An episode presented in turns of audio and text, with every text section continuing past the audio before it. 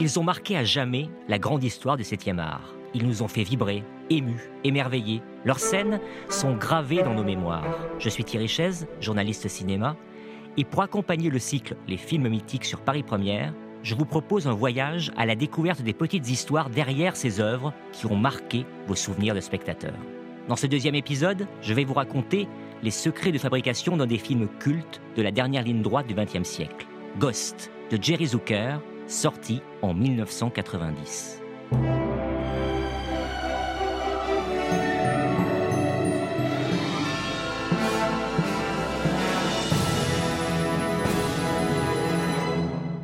L'histoire mêlant habilement thriller, surnaturel et comédie romantique de Sam Witt, ce banquier new-yorkais, assassiné en pleine rue, qui avec l'aide d'une voyante bien azimutée, va rentrer en contact de l'au-delà avec sa femme pour découvrir qui l'a tué.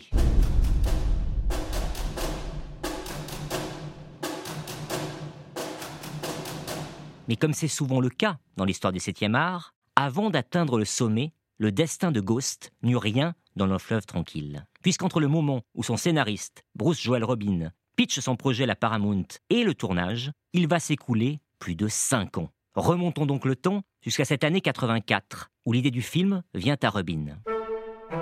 Connu pour avoir écrit Jennifer, l'un des premiers courts-métrages de Brian De Palma, et Brainstorm, l'un des deux longs-métrages réalisés par Douglas Trumbull, le responsable des effets spéciaux de 2001 Odyssée de l'espace, il a un déclic alors qu'il est au théâtre. Lui, taraudé depuis longtemps par le désir d'écrire une histoire de fantôme, a une illumination devant une scène du Hamlet de Shakespeare, celle où le fantôme de son père vient lui parler pour que sa mort soit vengée. Robin sort du théâtre surexcité. Il tient ce qui deviendra la colonne vertébrale de Ghost et va l'exposer directement à la Paramount. Et une seule scène va suffire à emporter le morceau, celle où le fantôme de Samwit pourchasse en vain son agresseur avant de retourner vers sa femme Molly et de voir son propre cadavre dans ses bras. Reste alors à trouver le réalisateur pour porter à l'écran cette histoire. Et c'est là que les choses vont se compliquer.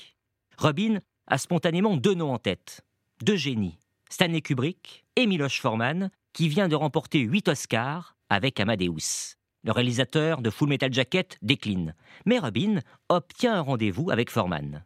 Cette poignée de minutes va tourner au cauchemar pour le scénariste. Il se sent méprisé par un Forman qui semble daigner accepter de tourner le film, mais à condition de le changer du sol au plafond jusqu'à sa conclusion. Sortant furieux de la rencontre, Robin va directement à la Paramount qui tranche à sa faveur sans l'ombre d'une hésitation. En effet, la Paramount a une idée bien précise en tête.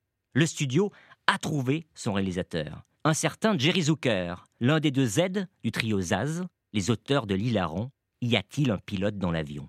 Pour Robin, cette annonce est une douche froide. La certitude que la Paramount veut faire basculer son intrigue du côté de la comédie pure, dans la foulée du carton de Beetlejuice de Tim Burton. Pour Jerry Zucker, cette proposition représente, à l'inverse, une formidable opportunité, pile au moment où, avec ses deux complices, ils avaient décidé d'une pause dans leur collaboration et de réaliser chacun de leur côté. C'est sa femme qui, emballée après l'avoir feuilleté, le pousse à lire ce scénario qui traîne sur leur table de chevet. Zucker s'y plonge et répond dans la foulée favorablement à la proposition de la Paramount. Le premier rendez-vous de travail entre Rubin et Zucker est plutôt tendu. Mais très vite, le scénariste se rend compte que le cinéaste n'a aucun plan pour transformer en profondeur ce script. Les changements qu'il propose le séduisent. Et ils réécrivent ce scénario à quatre mains au fil de pas moins de 19 versions successives.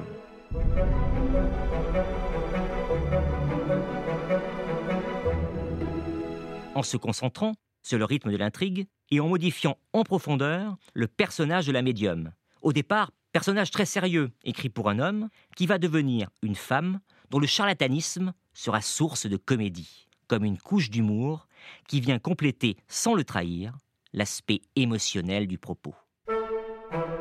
Commence alors la longue, très longue étape du casting. La liste des acteurs qui vont refuser le rôle de Witt a tout un générique de rêve. Tom Cruise, Johnny Depp, Harrison Ford, Tom Hanks, Mickey Rourke, John Travolta, Bruce Willis, aucun ne se sent d'incarner un mort et ne croit au potentiel du film. Mais pour Bruce Joel Robin, c'est plutôt une bonne nouvelle, car lui a sa petite idée depuis longtemps. Précisément, depuis qu'il a vu Patrick Swayze, tout auréolé du carton de Dirty Dancing, pleurer à chaudes larmes en évoquant son père disparu dans une émission télé. Pour lui, Swayze est le 8 idéal. Mais Zucker y met son veto. Pour que le Patrick Swayze de Roadhouse tienne ce rôle, il faudra me passer sur le corps, explique-t-il. Sauf que le temps passe, et que l'absence d'un plan B le pousse à accepter cette audition. Et intimement persuadé qu'il s'agit du rôle de sa vie, le comédien remporte haut la main le morceau.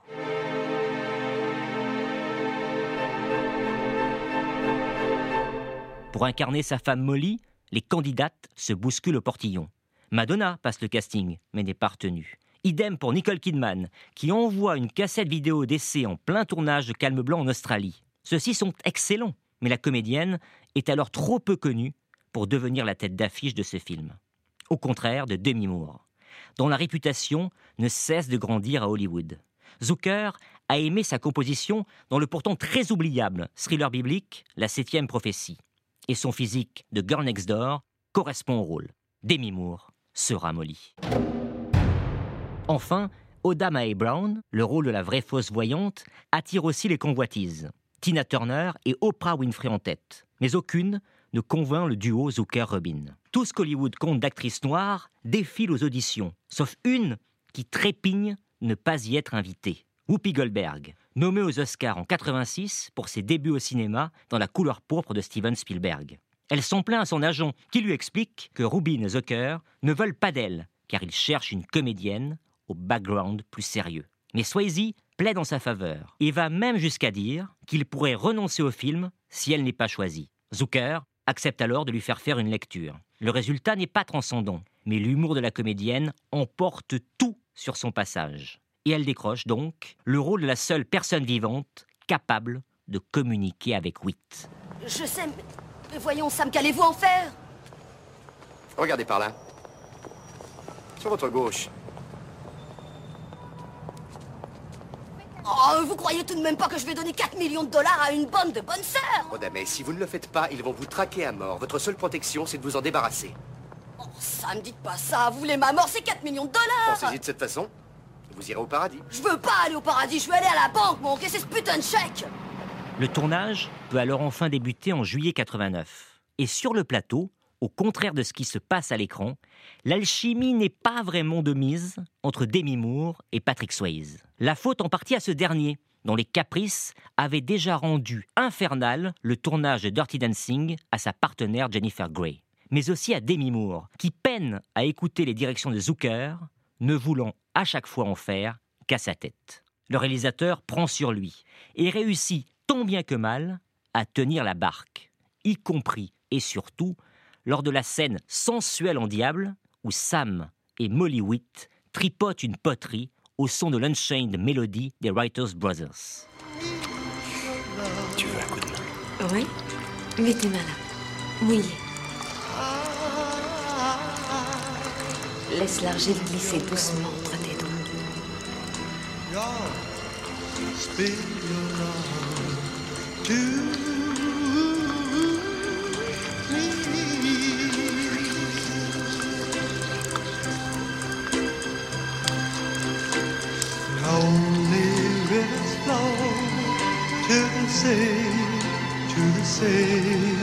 À l'écriture, rien ne prédestine cette scène à devenir culte. Elle doit même être enchaînée avec une autre, où le couple fait l'amour sur le plancher. Mais la tension érotique qui émane de ce moment dès les répétitions pousse Zucker à ne pas la tourner et à renvoyer chez elle le body double prévu pour demi-mour. C'est de loin la scène la plus sexy que j'ai tournée de ma vie, racontera Patrick Swayze, qui s'éteindra pile 20 ans plus tard, à 57 ans. Une fois le film en boîte, le montage peut commencer entre les mains solides et expertes d'une légende, Walter Murch, oscarisé pour Conversation secrète et Apocalypse Now de Francis Ford Coppola. De la vie de Rubin et Zucker, il fait des miracles, aux côtés d'un autre maestro, Maurice Jarre, le compositeur triplement oscarisé de Laurence d'Arabie, Docteur Givago et La Route des Indes, choisi pour créer la bande originale. Un tel attelage n'empêche pas Ghost d'être reçu assez fraîchement par la critique, mais les spectateurs vont d'emblée s'en emparer pour en faire, derrière Maman j'ai raté l'avion, le deuxième plus gros succès d'une année ciné américaine 90, pourtant particulièrement riche, entre Terminator 2, Danse avec les loups et La Belle et la Bête de Disney. Et la belle aventure au long cours de Ghost ne va pas s'arrêter là. À la surprise générale, il décroche cinq nominations aux Oscars, dont celle du meilleur film, et repart avec deux trophées, pour Whoopi Goldberg et le scénario de Bruce Joel Robin. L'apothéose pour cet auteur, à qui l'on doit aussi l'échelle de Jacob en cette même année 90, mais qui plus jamais ne sera à pareille fête. Dans la foulée de Ghost, Patrick Swayze enchaîne avec un autre rôle culte, celui de Body dans Point Break. Et Demi Moore accède au rang de star qu'elle conservera tout au long des années 90, avant de se faire plus discrète à partir de 2000. Mais Ghost reste encore à ce jour le sommet de sa carrière. Énorme carton en Asie, le film va connaître deux remakes, au Japon et en Corée, où le fantôme est campé par une femme. Puis donner naissance, en 2011, à une comédie musicale qui n'a cessé depuis d'être jouée un peu partout dans le monde.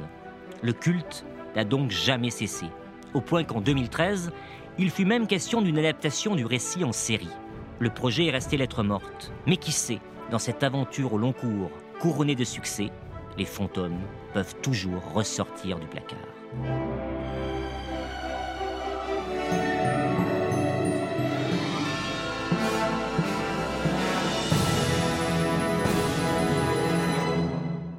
Vous venez d'écouter le deuxième épisode de notre podcast consacré aux films mythiques. Vous pouvez retrouver cet épisode sur le site rtl.fr et sur toutes vos plateformes de podcast favorites. Dans le prochain épisode, vous découvrirez la passionnante histoire d'un autre classique du 7e art. Il était une fois dans l'Ouest de Sergio Leone.